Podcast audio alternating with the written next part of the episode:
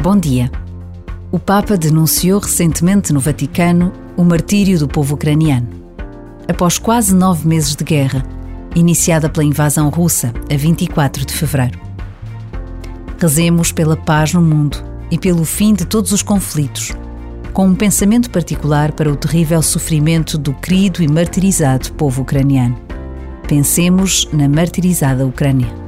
Como será o próximo Natal de tantas famílias, de tantas crianças ucranianas? Basta a pausa de um minuto para nos deixarmos tocar pelo sofrimento dos outros.